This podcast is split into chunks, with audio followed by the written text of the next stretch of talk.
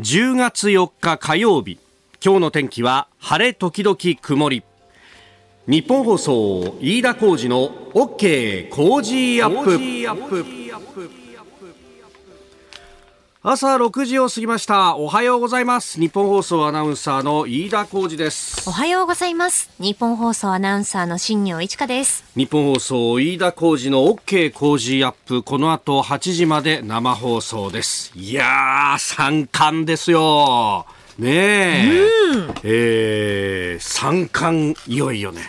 えー、昨日で、まあ、あセ・パ両リーグとも全日程が終了したと、まあ、特にセ・リーグは最後ね、えー、ヤクルトと d n a の試合があって、はい、全日程が終了したということでね久しぶりに見る三冠というところでですね、えー、えー、首位打者いやいやいやいや何言って違うよ。違うよ。何言ってんの？そうじゃなくてですね。えー、防御率最多勝最優秀勝率の3冠、我がタイガースの青柳投手が獲得したと。いやー、本当に素晴らしいなという、ね。どうした？ななるほど。間違いはないのよ、これ。そうですよね。本当にそうなのよ。ねえ、えー、タイガース青柳選手がですね、三冠を投手三冠ということでね、はい、いやー、めでたい。えー、本当に、え最高勝率はね、特にあの、13勝以上取らないと、これはあの、タイトルとして成立しないというところなんですが、青柳投手は13勝。ね、えー、ありがとうございます。えー、完全にこの世の中の空気に逆行するオープニングということで、もう、もうね、だって村上さんのことに関しては、うちの番組だけじゃないっすよ、これ。前の上ちゃんもそうだし、はい、後ろのハッピーだって、もう、オープニングからですね、村上やったーって言って、絶対ありますから、はい、どこでも聞けますから。なるほど。ええそして、うちの番組でもこの後、スポーツニュースなどなどで、え、えー、お聞きいただけますんで、いやでもやっぱり実況してた清水久志アナウンサー。ねねあの、昨日はもうね、えー、10月に入ってますんで、あのー、ラジオ業界としては、ね、えー、ナイターインとナイターオフって言って、ナイターのプロ野球の中継をするよっていう半年があって、で、それが終わると、まあ、10月、まあ、9月の終わりぐらいからなんですが、えー、もう、スポーツ中継じゃない夕方の番組があるよっていうね、うん、えー、半年間をこう迎えるわけなんですけども、はい、ただ、こうやってね、あの、スポーツアナウンサーたちは、仮に実況がね、あの、生中継の本番がなかったとしても、おどんな記録が飛び出すかもわからないということがあるんで、もうスタンバイのようにしてですね、でもちゃんとこう実況をすると。まあ、これが、のテレビの場合だとこうテープ回しとけばいいじゃないかになるんだけどラジオの場合は誰かが喋ってないと記録が残らないということなのでで、ね、でもそこで、えー、行った先で大記録が飛び出すというのがですねそれこそ、えー、山田徹先輩が実況した、えー、佐々木朗希投手の完全試合であったりとかあるいは今日今昨日のね、えー、夜の村上選手の56号と、えーえー、持ってるのかっていう書き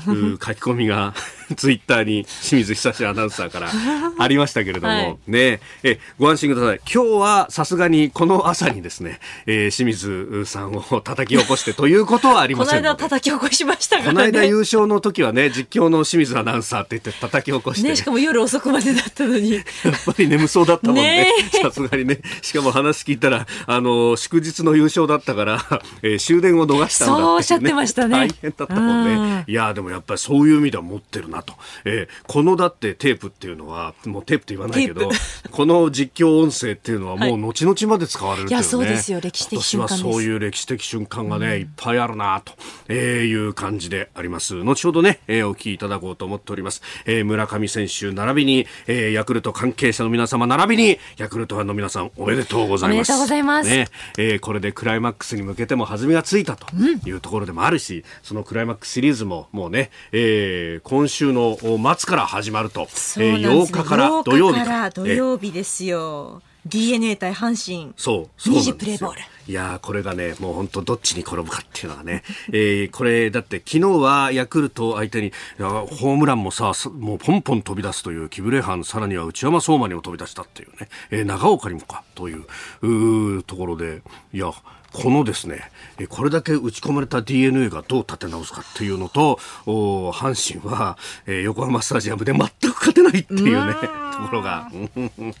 いや楽しみだなというところです。え、えー、そしてね、あのナイターを中継する半年があって中継しない半年があるよって話をしましたけどその中継しない半年じゃナイターの時間に何をやるかっていうのは毎年はなあの頭を悩ませるところでかつてはあの上柳先輩とかですね、えー、松本先輩とかこうよお疲れさんっていう花の係長なんて枠をやってたりして私もその時間帯夕方5時半6時ぐらいから夜までっていうのを担当してた時期があるんですけど実はその時期に、えー、朝の中継コーナーも一緒にやっていたっていうのがあって、えー、えー、今だったら絶対怒られるだろうっていうようなね睡眠時間少ないですよね。本当、えー、まさにその時にですね、はい、えー、朝出勤するとオレンジ色の服に着替えて毎日中継に行っていたっていうのが ありますんでその辺の話はですね、はい、えー、15周年を迎えたあなたとハッピー。今日私ちょっと火曜日え、えー、多分あの誰もゲストがはまらなかったんでしょう。お前ちょっと来いっていうふうに言われたのでええー、そこで多分話すと思います。よオレンジマン。やめろ。それジャイアンツの色だしね。そうですいろいろ複雑だったあの頃の思いとか、ね、ね。はいええー、ぜひお聞きいただければと思います。あなたの声を届けます。リスナーズオピニオン。この傾向ジアップはリスナーのあなた、コメンテーター、私、田新行アナウンサー、番組スタッフみんなで作り上げるニュース番組です。えー、ぜひメールやツイッターを使ってね、えー、番組にご参加いただければと思います。えー、オープニングで野球の話をしましたら、島選手の引退をなんで、えー、言わないんだとか、このなんで言わないんだっていうのはいろんな人にね、えー、言われるんですけど、本当私の注意力が散漫になっているということでございますんで、そういえば56号って話もしなかったよなとかね、えいろんなことをこう思い出してしまいますが、大変失礼いたしました。まあ、その辺をですね、ぜひ、えー、皆さんで補っていただければと思いますので、よろしくお願いします。えー、今朝のコメンテーターは経済アナリストジョセフ・クラフトさん。この後6時半過ぎにご登場です、えー、まずは円相場が一時145円台半ばまで値下がりしたというニュース、えー、この間の介入は何だったんだというあたりもお聞きしたいと思っております、えー、それからウクライナ情勢キーウの日本大使館再開へというニュースが入ってきました、えー、それから昨日国会で行われました岸田総理の所信表明演説について、えー、さらにこのところね、えー、結構テレレビで大きく取り上げられてますかっぱ寿司の運営会社社長辞任を発表という、えー、この機密情報をね、ライバル会社から持ってきたんじゃないかという話。えー、そして、えー、ドイツの超党派議員団が台湾を訪問したというニュースも入っております。え、さらに7時40分過ぎ、ここだけニューススクープアップのゾーンでは、イギリス政府が所得税の最高税率引き下げを撤回したというニュースを取り上げます。メールツイッターこちらです。メールアドレスは、コージーアットマーク 1242.com。アルファベットすべて小文字で COZY でコージーです。コージーアットマーク 1242.com。ファックスは0570-021242。0570-021242。ツイッターはハッシュタグコージー1242。ハッシュタグコージー1242です。おはがきでもお待ちしています。郵便番号100-8439。ニッポン放送飯田浩司の OK コージーアップオピニオンの係まで。今週は番組オリジナルスマホスタンドクリーナーを毎日3人の方にプレゼントします。番組のホームページにプレゼントの応募フォームがあります。こちらに住所やお名前、電話番号を登録してご応募ください。いただいたオピニオン、この後ご紹介します。骨のオピニオンをお待ちしています。ここが気になるのコーナーです。えー、スタジオ長官各紙が入ってまいりました。えー、昨日の国会での所信表明演説、岸田総理大臣、えー、これについて、えー、各紙一面というところであります。えー、朝日新聞、首相経済再生が最優先、旧統一教会問題説明責任果たす。えー、読売、経済再生を最優先、電気代負担を緩和、所信表明、旧統一教会説明果たす。えー、毎日新聞、首相謙虚に丁寧に、えー、悪質商法の被害救済法改正で検討。職業職業能力再開発へ5年で1兆円所信表明演説。えー、それから産経は人材投資5年で1兆円悪質商法被害を救済所信表明。えー、東京新聞は消えた分配格差、えー、岸田政権発足1年所信表明演説と、えー、そして、えー、日経もリスキリングに1兆円と、まあ、これはあ人材の育成についてですね、えー、物価高賃上げに重点と。というふうに隠し出ております。まあ、これについては後ほど今日のコメンテータージョセフ・クラフトさんに、えー、じっくりと解説をいただこうと思っております。えー、そして気になるニュースなんですけれども、昨日ですね、ちょっと、共同通信が、うん、打っていた記事なんですけれども、えー、中国台湾海峡での避難に抗議、海保の行動へ異例対応、日本反論と。いや、これ見出しだけ見ると、え、海上保安庁なんかやったの？っていうのね、えー、ことなんですが、そうではなくって、あの、9月上旬というと、もう毎週末のように台風がやってきていて、えー、という時期でありました。で、えー、海保のですね、複数の巡視船が9月初旬に台風を避けるため、えー、台湾海峡の航海、公の海で待機したことに対して、えー、中国が外交ルートを通じ日本に強い懸念を申し入れ、異例の抗議をしてきたことが3日分かった。えー、日本側は受け入れられないと反論をしたと、日中関係筋が、うん、共同通信に対して明らかにしたようであります。まあ、今までも、この台風の進路を避けて、で、台湾海峡の側に避難をするということは、ままあったそうなんですけれども、えー、こう、中国がこうしたケースで日本に抗議したのは初めてだということで書いています。まあ、これ、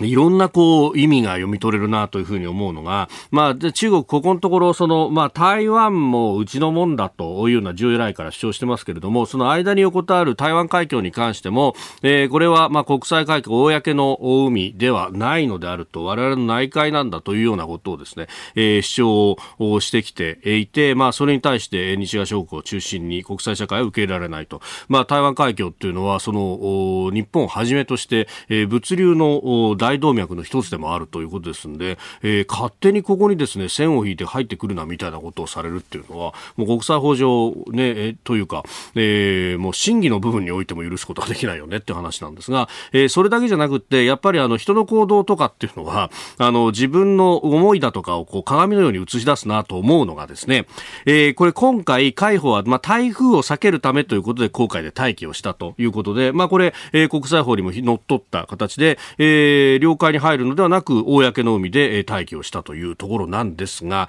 台風で船が来て、というあたりをですね、えー、中国側は自分たちだったら台風の時に船を動かしたらどうするかっていう感覚で受け止めるとですね、えー、かつて南シナ海で、えー、スカボロー礁とかですね、えー、パラセルスプラトリーというですね、え、まあ、あえー、周辺国の、まあ、フィリピンであったりとかベトナムの、まあ、もともと領域であったところに、まあ、えー、中国がですね、岩礁に勝手に埋め立てて、そして、えー、うん飛行場まで作ってしまったということがありましたが、あれをもともとのきっかけ90年代にですね、まあ、あの、フィリピンから、えー、クラークスビックというですね、大きな米軍の基地からですね、米軍がもう一旦引いたということがあって、で、その空いた力の空白の部分で、えー、台風が接近をした時にですね、えー、どさくさに紛れて、えー、中国の船が、えー、来て、えー、上陸をしたというようなことが言われていて、うん、やっぱりそういうことをやっているから、そういうふうに思っちゃうのかね、と。で、え、台湾海峡、その先を見ると尖閣諸島があるわけで、やはりですね、台風シーズンというのは、え、そういう意味でも気をつけなければならないんだろうな、ということが、図らずも分かってしまうようなニュースであるということが思います。まあ、これからね、補正予算であるとか、え、きちっと備えておかなければいけないことの一つ、えー、なんだろうと。まあ、防衛予算にですね、財務省はこの海保の予算まで組み込むという話でいるんで、であれば、えー、そこの予算もきちっと積み増していただきたいと。まあ、今まではですね、国土交通省の予算の中で、旧建設、あるいは旧運輸というところからなかなか、えー、予算が増えなかったということも、えー、漏れ伝え聞くところでありますんで、まあ、その辺も思うところです。ここが気になるでした。この時間からコメンテーターの方々ご登場です。えー、今朝はロールシャッハアドバイザリー株式会社代表取締役 SBIFX トレード社外取締役、えー、経済アナリストのジョセフ・クラフトさんです。おはようございます。おはようございます。よろしくお願いします。さあ、まずこの時間取り上げますのは、円相場が一時、1ドル145円台半ばまで値下がりをしたと。えー、今、足元は144円60銭付近だというところなんですけれども、まあ、あの、9月の半ばぐらいでしたか、介入があって、、えー、そこから戻ったというような記事がありました。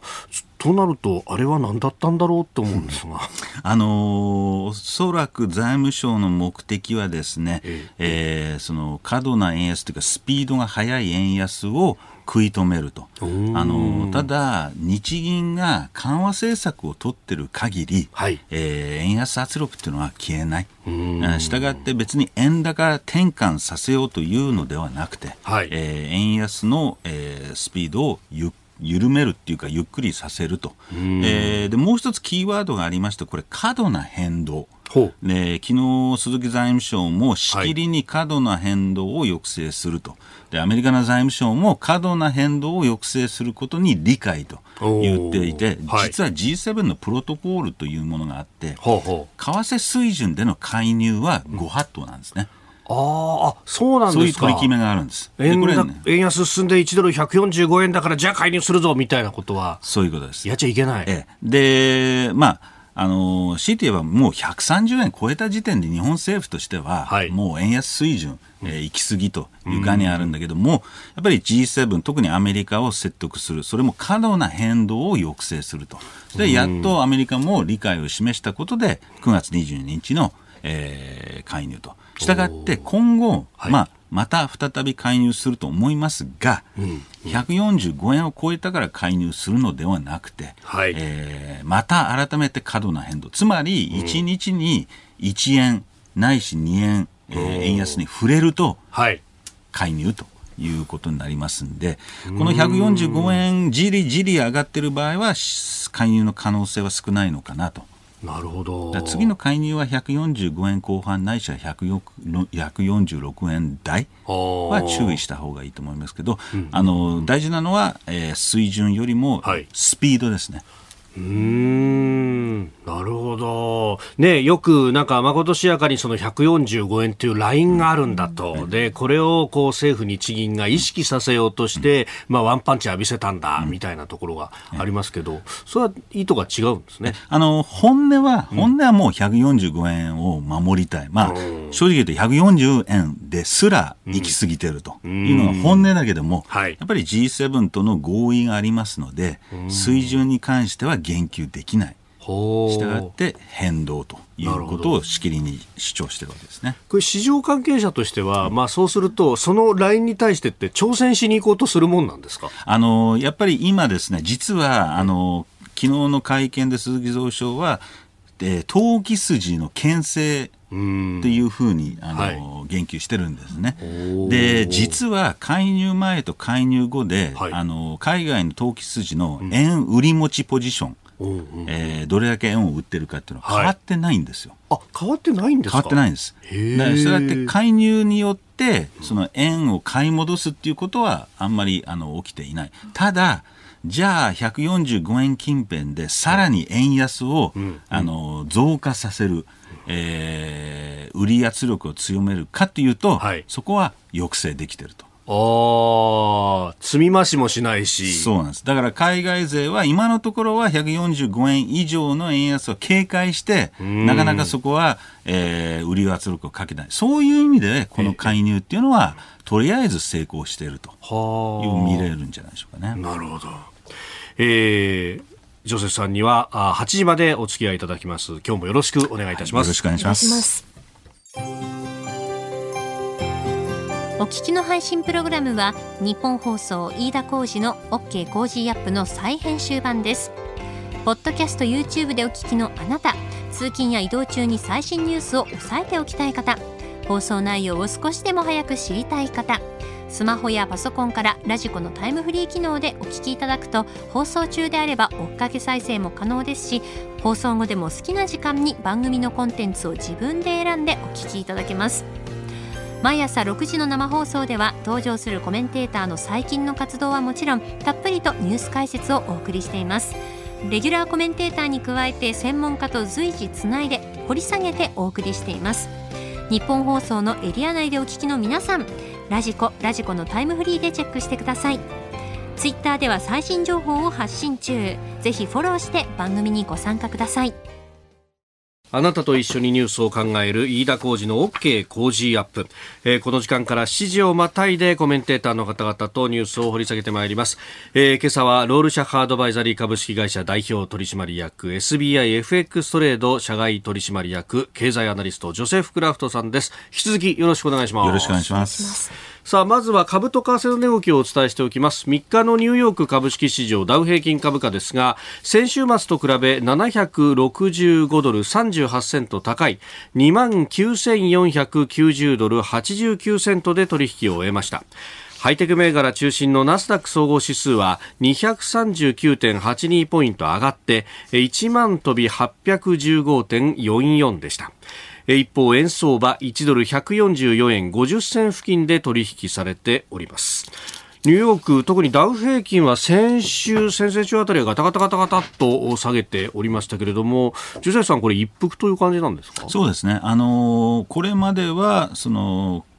積極的な利上げ、えー、を懸念して相場が下落したと、はい、昨日は、まあ、ISM の製造業指数が予想よりも悪かった。えー、つまり、えー、その積極的な利上げは、うん、えー、見込めないというか、一服感。もう一つは、まあ、後にお話も出ると思いますけど、イギリス政府が、はい、えー、その過度な減税を撤回したっていう、ちょっと安心感も重なって、えー、昨日の巻き戻しということなんですけど、うん、まあ、これでどんどんここから上がっていくっていう相場ではないと思います。一時的な回復っていうか。うやっぱりこれは FRB の動向を見ながらという感じになりますあのちょっとマーケットも節操なのは、別にデータ一つ、えー、で、えー、その金融政策が変わるってことはないので、はい、引き続き FRB は積極的に利上げをしていくと。まあ、たただあの、ちょっと売りすぎでいたマーケットが、はい、えー、少し買い戻したと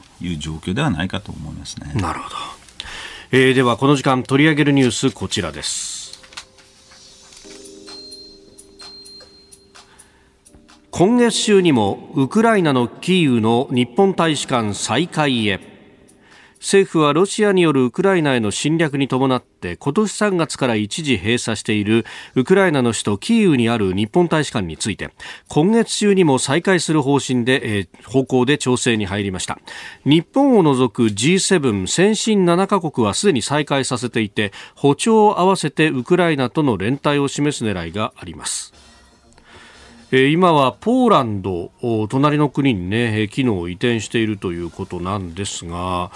これ G7 各国の再開って結構前の話ですよね。そうなんですよ。ちょっとね、僕も気づいてなかったんですけど、遅いですね。いまだに。そう、何が問題だったのかあれですけども、やっぱりもうちょっと早くその辺は再開してもよかったのかなというふうには感じますけどね。まあこれ、日本政府としても、キーウの情勢は落ち着いてきてるという判断なんですかね。まあ明らかにキーウ、えーまあ、南部と東部以外は正常化、化して、まあ、もちろんそのミサイルが来る可能性はあるんですけども、正常化している、まあ、それを反映して他の国々はほとんど再開していると。いうことなんで、はい、まあ、慎重、まあ、従業員のあの安否も考えて慎重に判断されて、ええ。ー、ここまで、えー、再開が伸びたのかもしれませんけども、まあ、やっぱりそのウクライナを支援するという意味では、あの適切な判断じゃないかなと思いますけどね。うん。まあ、このウクライナ情勢もね、本当、刻々と変わっているところがありますが、ここのところはウクライナ側の反転攻勢というものがものすごいって言われますね。はい、あのーこの裏にはやっぱりアメリカの存在が非常に大きくてですね、はい、えー、一連の9月からの反転攻勢もあのアメリカが裏で相当、えー、直接的に関与して戦略の構築とか、はい、えー、そういったことを、えーまあ、指示指示というとちょっと言い過ぎかもしれないですけど、えー、かなり積極的に、えー、そのウクライナに促して、えー、やっているということで、まあ昨日オースティンあの国防あの長官も、はい。えー、であのだしきりに言ってたのは、ええ。その武器をどれぐらい上げるかではなくて、あん。の持ってる武器をいかに戦術的に有効活用できるかっていうことを言ってた。これを裏返すと、要するにアメリカの武器を無駄にしないようにアメリカが相当戦略を、えーその練って一緒に、ええ。あのやっているっていう、そういう裏、まあそれに対してプーチン相当苛立ってるとは思いますね。まあ、今回のこの反転攻勢に関してもね、えー報道が欧米のメディアから出てますけれども、あのゼレンスキー大統領はもともと南部のヘルソンを取ろうとしに行った、でもこれ、東部と一緒にやった方がいいぞっていうような、まあ、示唆があって、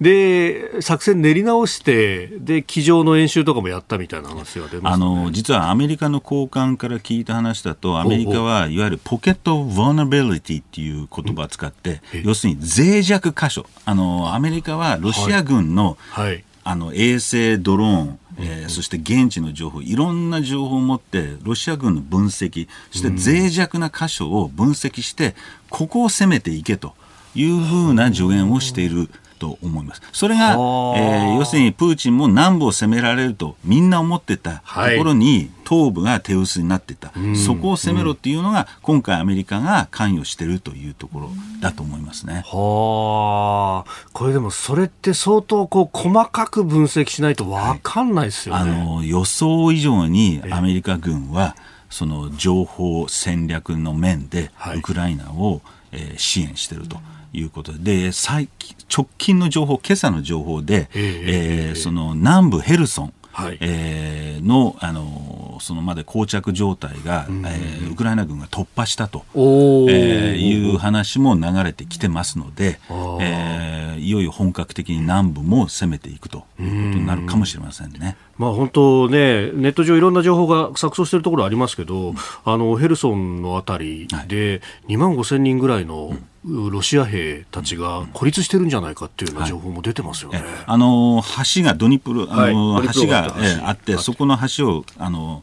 あの攻撃されてしまって落とした。あの、物資が来ないんですね。非常にロシア軍としては、あのその取り囲まれかねない状況になって、逃げられない状況になっているというところで。しかもそこにいるのは結構な精鋭たちで、空挺部隊とかも含めて、ここが取られるってことになると、本当にいろいろ動き出しますね。あと1、2か月すると冬で、はい。あの非常に寒くて地面が、うあの凍ってあの、え水出しになって動けなくなるんですね。ぬかるみのぬかるみになっちゃう。泥年期って言われますね。そうだからはいそれまでにこうあの先制コース反撃をしたいという中で相当今ウクライナ軍が、えー反転攻勢に出ているという状況だと思いますね。えーウクライナあ、ロシアの侵略について、えーウクライナのね、反転攻勢のお話。まあ、アメリカが、その、物量面だけではなくって、うん、戦術であるとかデータであるとかというところで相当後押しをしていると。で、これ、あの、NATO を含めて、まあ、ヨーロッパであるとか西側諸国もいろいろ支援してますけれども、この辺何か変化っていうのはあるんですか？あのおそらくアメリカは、まあ、6月から7月にかけて情勢が好転していると、で勝負に出てると思います。で実は8月以降の、はい。えー軍事支援えーこれ1兆円超えてるんですね。で、実は2月以降の、以降からの軍事支援の半分を、はいこの8月、9月で投入してるわけです。だからアメリカとしては明らかにその無駄金は投じませんから負け試合に、明らかに勝機があって、はい。えーそこに畳みかけてると。で当然さっきおっしゃったように、えーその軍事兵器だけじゃなくて、はい。えー戦略情報においても、えーむしろこっちの方がえー重要かもしれませんと。いうことなんで、これからさらにこの1か月間は、えー南部、東部、えーさらに、えーウクライナを押していくというふうに思いますね。うーん。あのゼレンスキー大統領は NATO の加盟申請もするんだってことをこう、ねえー発表しましたけれども、この辺っていうのは、まあ、このニュースはね、ええ。落ち着いて考える必要があって、あの加盟申請をやるってことです。はい、加盟するっていうことではないです。あので加盟するには時間はかかりますし、えー、えー、その戦争当事国をすぐに加盟することはできないわけですね。加盟した瞬間に攻撃されてるわけですから、そうすると NATO があの集団的自衛権をそう入る入るわけです。いきなり行使と。そうなんだからそういういや戦争がそのウクライナロシアの戦争が終わってから、えー、という話。ただこれはポーズであの、はい、ロシアが併合を発表したと同時に、ウクライナはプーチンが嫌がる NATO の、えー、加盟を打ち出したと、そういう、まあ、やり取りと。あのポーズと見た方がいいと思いますね。うん。まあ、その意味ではウクライナ側ではなくロシア側が先にその4州の、まあ、括弧付きの住民投票をやって括弧付きの併合と、うん。えーまあ、その辺でこう緊張のレベルを上げてきたと、うん、それに対するというものです、うん、そういうことです。あの明らかにロシアの動きは僕の分析では、はい、あの威嚇。威嚇。えでその威嚇の3点セットが部分動員、うん、えー、併合えー、そして核兵器、はい、えー、これによっておそらく、えー、そのウクライナの侵攻あるいは NATO 側アメリカ NATO 側の支援を考え直させる。でも全く効果ないんですけども、ええ、そういう威嚇ですね。でそれに対抗してあのゼレンスキーが NATO 加盟を打ち出したと。それだけの話なんですけどもただ問題なのはあの、まあ、そもそも面白い話であのプーチンはこれはブラフじゃないと。でこれねアメリカの国務省の人間とかポーカーやってる人間からすると、はい。ブラフじゃないって言った瞬間ブラフだよね。と 普通ブラフしてない人はブラフって言わないわけですから。そうですよ、ね、明らかにそういうただあのブラフじゃないよって言った手前、はい、どんどん押し込まれて追い込まれていくと、ええ、もう負けるか、え、もうブラフじゃないっていうように反転攻勢に出る。まあ、つまりそれは過激な手段核なり、えー、そういった手段を使うあのように追い込まれかねないんで、うん。えー、今のところアメリカ政府はその核を使用する気配というか兆候はないと言ってますが、あロシア側が使う兆候はないと。ないと。えー、ただ、これからどんどん追い詰まれていくうちに、そういう判断にしかねない、そのリスクは、えー、警戒してますよね。うん。それをこう抑止していくっていうのは、もし使ったらどうなるかみたいなところをこうもう当然あの、アメリカは直接、えー、ロシアにも伝えているんですけど、これ、実はアメリカの高官が言ってたのは、はい、確かに、えー、そのロシアの幹部、いろいろな、まあ、国務省だったり国防省だったりいろんな幹部に直接、え。えー、その警告はしてるんですけど誰もプーチンとは直接話してないんですよね。だから、その、ロシア側に伝えたと言っても、そこからどういう形でプーチンに伝わるのか、はい、またプーチンがどういうふうに受け取るのか、わからない。で、結局、核の決断はプーチン一人にありますから、はい、えー、ウクライナ侵攻という間違った、誤った判断をしたように、えー、今回プーチンがまた核兵器という、えー、誤った判断をしかねない、えー、まあ、しないという保証はないと、そこがちょっと心配ですね。その、まあ、侵略の開始前後、それこそあのフランスのマクロン大統領とやたらと長電話したりとかってなりましたよね、はい、ああやってこうメッセージを伝えるみたいな、もうもはやパイプもないってところですか、あの伝えていくって対話は非常に重要なんですけども、うん、やっぱりそこの直接の対話というものがもうあの、うん、だんだん断たれてきてることだし、プーチンがどこまで真剣に、はい。えー、で今、アメリカが懸念しているのは、ロシア内の、えーえー、極右派強硬派、うんはい、あのこの間、カディロフ、えー、チェチェン共和国の首相が、はい、ああいうあのタカ派勢力が権力を、うん、えー、影響力を増すと、えー、非常に今後エスカレーションしていくと、ね、株使ったらいいんだみたいなことまで言ってましたからね。はい。えー、ニュース7時またりでした。え今朝のコメンテーターは経済アナリストジョセフ・クラフトさん。取り上げるニュースはこちらです。岸田総理大臣が所信表明演説。第二次岸田改造内閣発足後初の本格論戦となる臨時国会が昨日召集され岸田総理大臣は所信表明演説を行いました。演説では今月末に取りまとめる総合経済対策の柱の3つの重点分野として物価高円安への対応成長のための投資と改革そして構造的な賃上げを挙げました。物価高が進み賃上げが喫緊の課題となっている今こそ構造的な賃上げの実現を目指します。また世界平和統一家庭連合旧統一協会をめぐる問題については国民の声を正面から受け止め説明責任を果たすと述べました。えー、そして今日10月4日で岸田政権は発足丸1年を迎えるというところのようです。さあこの内容どうご覧になりました？あのー、1年目、えー、はい、発足1年ということで実は1年前の、はい、えー、所信表明演説の文言、えー、を見てみますとですね、はい、当時は、えー、分配という言葉を12回使っていたのが今回はゼロと。ゼロ、えー、で資本主義も、はい、えー、2回だけにとどめていて相当その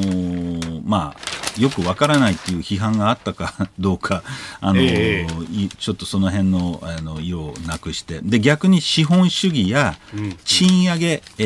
ー、という文脈が8回えー、も増えているというところで、はい、まあ、焦点があの少し、えー、見え受けるのかなという感じ。やっぱり統一教会問題で、うん、あの支持率が低下する中で、はい、まあ、政策面での、えー、を通じて奪還あの支持率を回復させようということだと思いますね。うそういう意味ではもう一つのポイントとしては、はい、まあ、これ政策を打ち出したのはいいんですけども、ええ、予算をどれだけつけるかによってえー、その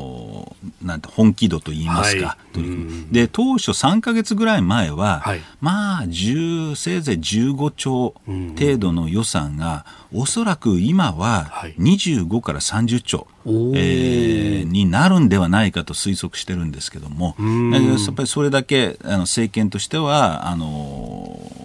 まあ、特にインフレ、はい、えー、問題、あるいは防衛費、安全保障、えー、でここで賃上げとか、こういったところを取りまとめていかなきゃいけないという焦りじゃないですけど、まあ、あの危機感はあるんじゃないでしょうかね。うん。この25から30っていうのは、これは事業規模で？事業規模で、ね、あのアウトプットギャップがマイナス大体20兆。えー、ぐらいですから、まあ、そこを埋めていくと、でまあ、プラスアルファあの、そこに5兆乗るか乗らないかというところだと思いますけどね、まあ、これね、あのそうなると、まあ、真水でどのくらい、まあ、実際の財政出動が出るのかっていうのが、またこれ、焦点になってきますけど、そのあたりっていうのはどう考えあごめんなさい、あのだから、えーと、真水で多分20兆、えー、を超えていくんじゃないかと。これ結構、なんか事前の予想からすると、真水で財政出動で、ね、20兆超えてくるっていうと。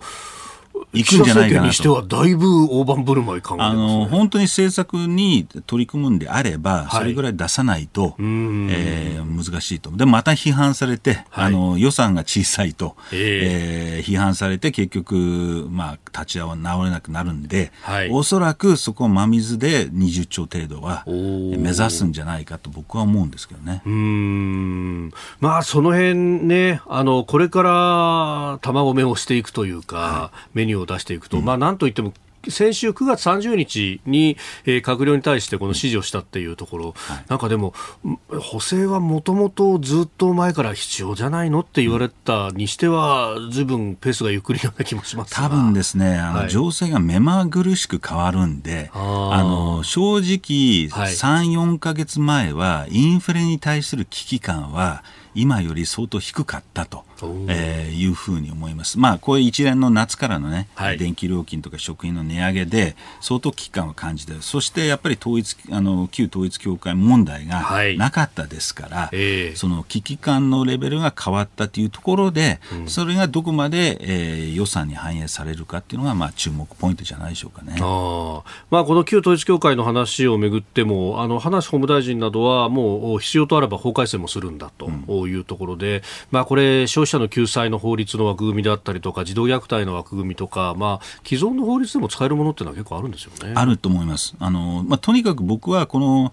問題に関しては、どの政治家がどこまで接したとか、ということよりも、はい、やっぱりあの被害者の救済、それからこういったあの行為が行われないような法、えー、改正、はい、こっちの方にぜひとも、えー、注力していただきたいというふうに思いますね。まあ、このね、えー、お金をこう出す献金も問題になってますけれども、うん、これってその個人の財産権の部分との兼ね合いになるから、はい、これ実はおいそれと扱おうとすると憲法問題になっちゃったりするわけですよね。あの日本だとちょっと議論がですね、はい、あの海外と違っていて海外はその宗教団体団体のあの是非よりも、うん。うん、存在の是非みたいなもの存在の是非よりもあのこの行為を取り締まっていくということの方が、えー、重要視されていると。だからこういう過度な献金をいかに抑制できるかという法律、はい、あるいは制度を、はい、えー、議論していただきたいというふうに思いますね。まあ、その辺はだからひょっとするとこうご家族の中から後見人制度的なものを使うとか、うん、いうことができるのかもしれないと財産の処分を一時的に停止させるみたいなことだと。はいいやでもこの辺っていうのは本当、まあ、デリケートな話ですね、本来は。そうなんです。あの、本当にデリケートで、で感情的にもう、あの、高まっているんで、なかなか議論しにくいんですけども、えー、でこれ、旧統一教会だけじゃないと思うんですよね。うん、他にもそういった団体があるんでしょうと。まあ、あるいはマルチだったりとか、いろいろね。いろんな、だから一つの団体を、あの、というよりも、幅広く行為が、うん、そういう行為がなくすと。いうところに重点議論を置くべきじゃないかと思いますけどね、うん、もちろんあの旧統一教会やってることは非常に問題なんで、はい、そこは批判されるべきなんですけども、えー、やっぱり被害者を見ていろいろ政策を作っていただきたいと思いますね、えー、そして、えー、続いてのニュースこちらです。かっぱ寿司の運営会社が社長の辞任を発表回転寿司チェーンかっぱ寿司を運営するカッパクリエイトは昨日田辺幸喜社長が辞任したと発表しました。田辺社長は9月30日競合他社の営業秘密を不正に取得したとして不正競争防止法違反の疑いで警視庁に逮捕されていました。新たに社長となった山門氏は昨日の会見でデータ持ち込みを会社として依頼指示したという事実はない。新商品の開発や仕入れ先の変更など具体的に活用した事実は確認されなかったが問題ないという弁明はしないと述べました。このね、えー、競合他社からの転職、そして守秘義務というあたりっていうのは、これね、まあ、日本でも最近は転職する人多くなりましたけど、欧米なんかだともう当たり前になってる感じですそうです。あの、やっぱりね、海外はその転職が多い分、はい、こういったデータ、機密情報の取り扱い、えー、規制っていうのはかなり充実していると。日本ではまだそのデータ、あ機密情報の扱いっていう概念が、はい、えーえー、薄いという一例ではないかなというふうに思いますし、やっぱりこのかっぱ寿司に関して言うと、ガバナンスの欠如、えー、が一つ問題であると。はい、あのある程度、このかっぱ寿司はその回転寿司チェーンの中で一番業績が唯一、伸び悩んでいた。でそこで本社からの圧力もかかっていたというふうにあの受け止めてますけども、まあ、それに対して、えー、そういう行為に、えーまあ、焦りなのか、はい、言ってしまったと。そういう行為をやめさせるように社内のガバナンスの強化。これが一番重要じゃないでしょうかね。うん。これね、あの今回はもう昔の部下にデータで要求してもらったというようなことまで報じられてますけれども、仮に頭の中にあって、あ、あそこではこうやってたな、俺た、俺は、みたいなのを、こう、ノウハウを流し込むみたいなことであれば、うん引っかかりはしないってことですあの海外では問題ないですよね、まあ、確かにそのデータ全部覚えきれる人っていませんけども、まあね、ただ、ノウハウは、はい、あのこれは問題はないわけですから、だから海外ではそのノウハウ、ノウハウがある人材を高額で、はい、えー、雇うと、引き抜くと、そういうところはやると、ただこういったところはデータ盗まなくても自分たちである程度その努力して分析すれば分かるもんなんでちょっとそこはその事業努力が足りないのかなと欠如してるのかなというふうに思いますけどね。それを手っ取り早くやろうとする。そういうことです。そういうことです。やっぱりいろんなところにほころびが出てきてしまうと。そういうことですね、もう昔からちゃんとデータ収集やってれば、はい、それなりに自分たちも、えー、ノウハウやデータというのは収集できたと、それをやってなかったっていうことですよね。うん。かっぱ寿司はね、1973年創業だから老舗ですもんね。はい、えー、この時間、ジョセフさんとお送りしてまいりました。さあ、そしてここで番組からのお知らせです。再来週10月17日からの1週間のコージーは特別企画です。題して、経済、政治、安全保障、コージーダブルコメンテーターウィーク。ご好評にお答えして、今回も毎日コメンテーターがお二人ダブルで6時台前半から生登場であります。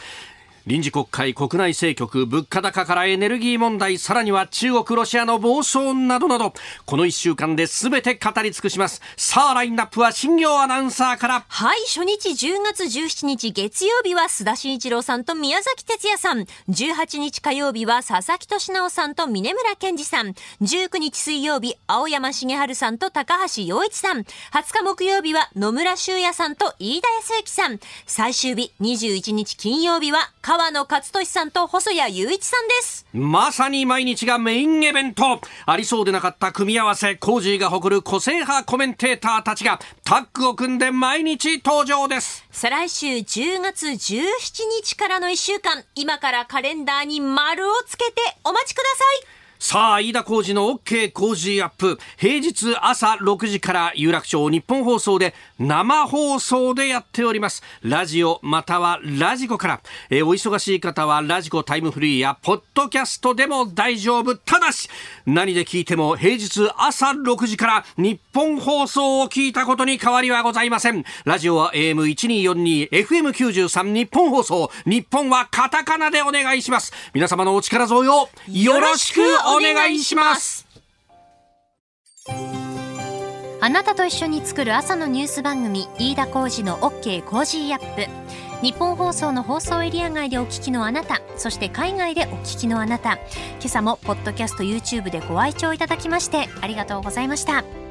飯田浩司の OK コージーアップ。東京有楽町ニッポン放送で月曜日から金曜日朝6時から8時まで生放送でお送りしています。